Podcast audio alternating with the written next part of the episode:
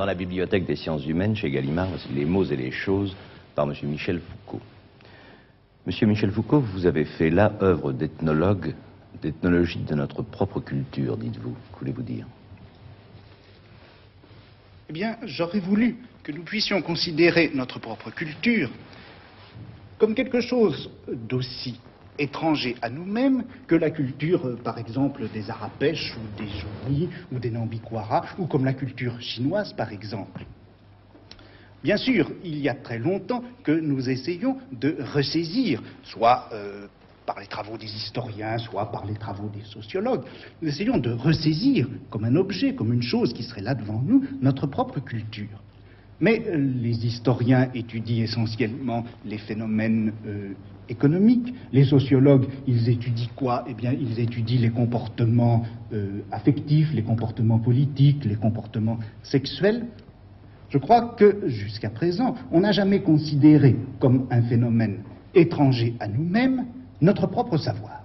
Et ce que j'ai essayé de faire, c'est euh, de traiter comme si c'était quelque chose qui était là devant nous, comme si c'était un phénomène aussi étranger et distant que la culture des Nambikwara ou des Arapèches, euh, tout ce savoir occidental qui s'est formé depuis le fond de l'âge grec, et c'est euh, cette situation ethnologique de notre savoir que j'ai voulu reconstituer. C'est un peu comme se regarder dans une glace, comme si on était étranger à soi-même. Comme si on était étranger à soi-même. Euh, il y a là une difficulté qui est évidemment très grande, puisque, après tout, avec quoi est-ce que nous pouvons nous connaître, sinon avec notre propre connaissance? C'est-à-dire que ce sont tous nos cadres mentaux, toutes nos catégories de savoir qui vont nous permettre de nous connaître. Et si nous voulons connaître précisément ces catégories du savoir, nous sommes là dans une situation qui est évidemment euh, très complexe. Il faut toute une torsion de notre raison sur elle-même pour qu'elle arrive à se ressaisir ainsi comme un phénomène qui lui serait étranger. Il faut qu'elle passe au dehors d'elle-même. En quelque sorte, il faudrait la retourner comme un doigt de gant. Et c'est cet effort, enfin, c'est le début de cet effort que j'ai entrepris. Quel serait euh, l'ethnologue idéal pour cela? De quelle race, de quelle nationalité devrait-il être? Eh bien, on pourrait dire ceci, que le bon ethnologue de notre propre culture, ça serait un chinois, ou ça serait un arapèche, ou ça serait un ambiquara. Euh, seulement, après tout, avec quelle catégorie, avec quel cadre de pensée est-ce que ce chinois ou cet arapèche pourrait euh, nous connaître nous-mêmes? Sinon, avec des cadres mentaux qui sont les nôtres.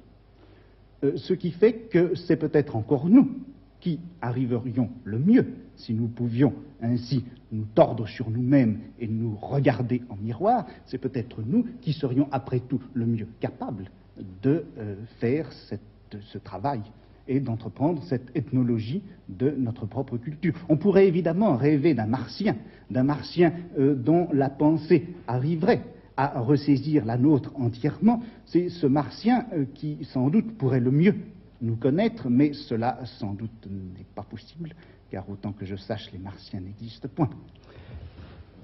Vous êtes, vous enseignez la philosophie. Est-ce que cette attitude est une attitude de philosophe ou est-ce le contraire? Il est très difficile, au fond, de définir ce qu'est actuellement la philosophie. Pendant très longtemps, et je crois qu'on pourrait dire, au fond, euh, jusqu'à Sartre. Sartre compris. Sartre compris. La philosophie a été une discipline autonome j'allais dire fermée sur elle-même. Ça ne serait pas ça, car la philosophie a toujours réfléchi sur des objets culturels qui lui étaient proposés en quelque sorte d'ailleurs. Elle a réfléchi sur Dieu parce que la théologie le lui proposait. Elle a réfléchi sur la science, eh bien, parce que tout le système de nos connaissances lui offrait cet objet. La philosophie était donc une discipline ouverte, mais c'était une discipline qui avait ses méthodes propres, ses formes de raisonnement, euh, ses déductions bien particulières. Il me semble que maintenant, euh, la philosophie est en train de disparaître. Quand je dis qu'elle disparaît, je ne veux pas dire que nous arrivons à un âge où finalement tout le savoir devient positif. Mais je crois que la philosophie se dissout et se dissipe dans toute une série d'activités de pensée dont il est euh, difficile de dire si elles sont proprement scientifiques ou proprement philosophiques. Nous arrivons à un âge qui est peut-être celui euh, de la pensée pure, de la pensée en acte, et après tout, euh, une discipline aussi abstraite et générale que la linguistique, une discipline aussi fondamentale que la logique, une activité comme la littérature, depuis Joyce par exemple, eh bien, toutes ces activités sont probablement des activités de pensée et euh, elles tiennent lieu de philosophie, non pas qu'elles prennent la place de la philosophie, mais en quelque sorte, elles sont le déploiement même de ce qu'était autrefois la philosophie. Quelle idée de, de l'homme avez-vous? Eh bien,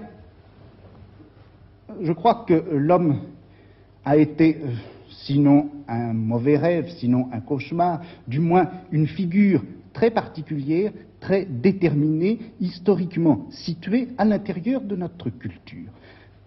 Vous voulez dire que c'est une invention? C'est une invention que l'homme. Au XIXe siècle, euh, dans toute la première moitié du XXe aussi, on a cru que l'homme, c'était au fond la réalité fondamentale à laquelle nous pouvions nous intéresser. On avait l'impression que c'était la recherche de la vérité sur l'homme qui avait, depuis le fond de l'âge grec, animé toutes les recherches, peut-être de la science, certainement de la morale, à coup sûr de la philosophie. Euh, quand on regarde les choses de plus près, on peut se demander si cette idée que l'homme, au fond, a toujours existé et qu'il était là comme attendant d'être prise en charge par une science ou par une philosophie, par une on peut se demander si cette idée n'est pas une illusion, une illusion propre au XIXe siècle. À dire vrai, jusqu'à la fin du XVIIIe siècle, en gros jusqu'à la Révolution française, jamais on ne s'occupait de l'homme comme tel. Il est tout de même curieux que la notion d'humanisme que nous attribuons à la Renaissance, la notion d'humanisme est une notion toute récente, ouvrez le littré, vous ne trouvez pas le mot d'humanisme car le mot d'humanisme est une invention du XIXe siècle et de la fin du XIXe siècle. Avant le XIXe siècle, on peut dire que l'homme n'existait pas. Ce qui existait, eh bien, c'était un certain nombre de problèmes, c'était un certain nombre de formes de savoir et de réflexion, où il était question de la nature, où il était question de la vérité, où il était question du mouvement, où il était question de l'ordre, il était question de l'imagination, il était question de la représentation, etc. Mais il n'était pas, à vrai dire, question de l'homme. L'homme est une figure qui s'est constituée vers la fin du XVIIIe siècle, au début du XIXe, et qui a donné lieu à euh, ce qu'on a appelé, ce qui s'appelle encore les sciences humaines.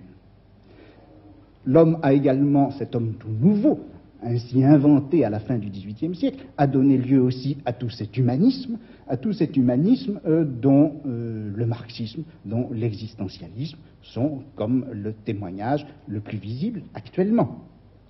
Mais je crois que, paradoxalement, le développement des sciences humaines nous conduit maintenant beaucoup plutôt à une disparition de l'homme qu'à une apothéose en effet, qu'est-ce qui se passe actuellement avec les sciences humaines? Eh bien, les sciences humaines ne découvrent pas du tout le noyau concret, individuel, positif, en quelque sorte, de l'existence humaine.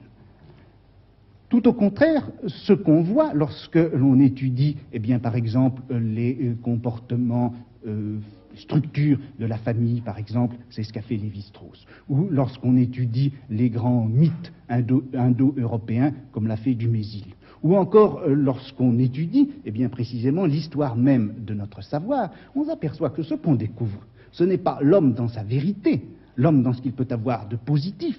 Ce qu'on découvre, c'est des sortes de grands systèmes de pensée, de grandes organisations formelles, qui sont en quelque sorte comme le sol sur lequel les individualités historiques apparaissent. Ce qui fait que la pensée actuellement, la réflexion, se renverse entièrement par rapport à ce qu'elle était il y a encore quelques années. Je crois que nous vivons actuellement la grande coupure avec le XIXe siècle, avec tout ce début du XXe siècle.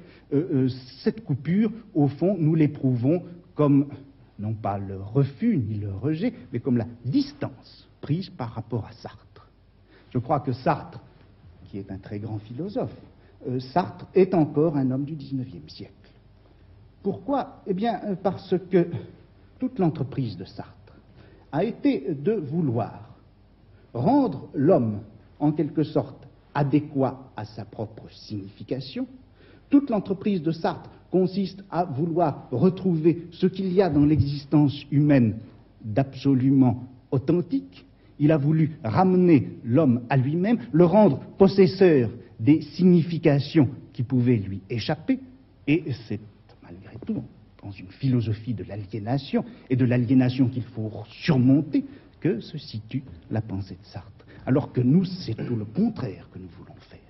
Nous voulons au contraire montrer que ce qu'il y a d'individuel, ce qu'il y a de singulier, ce qu'il y a de proprement vécu chez l'homme, n'est qu'une sorte de scintillement de surface au-dessus de grands systèmes formels et la pensée actuellement doit reconstituer ces systèmes formels sur lesquels eh bien, euh, flottent de temps en temps l'écume et les nuages de l'existence propre. Question pour vérifier si j'ai bien compris.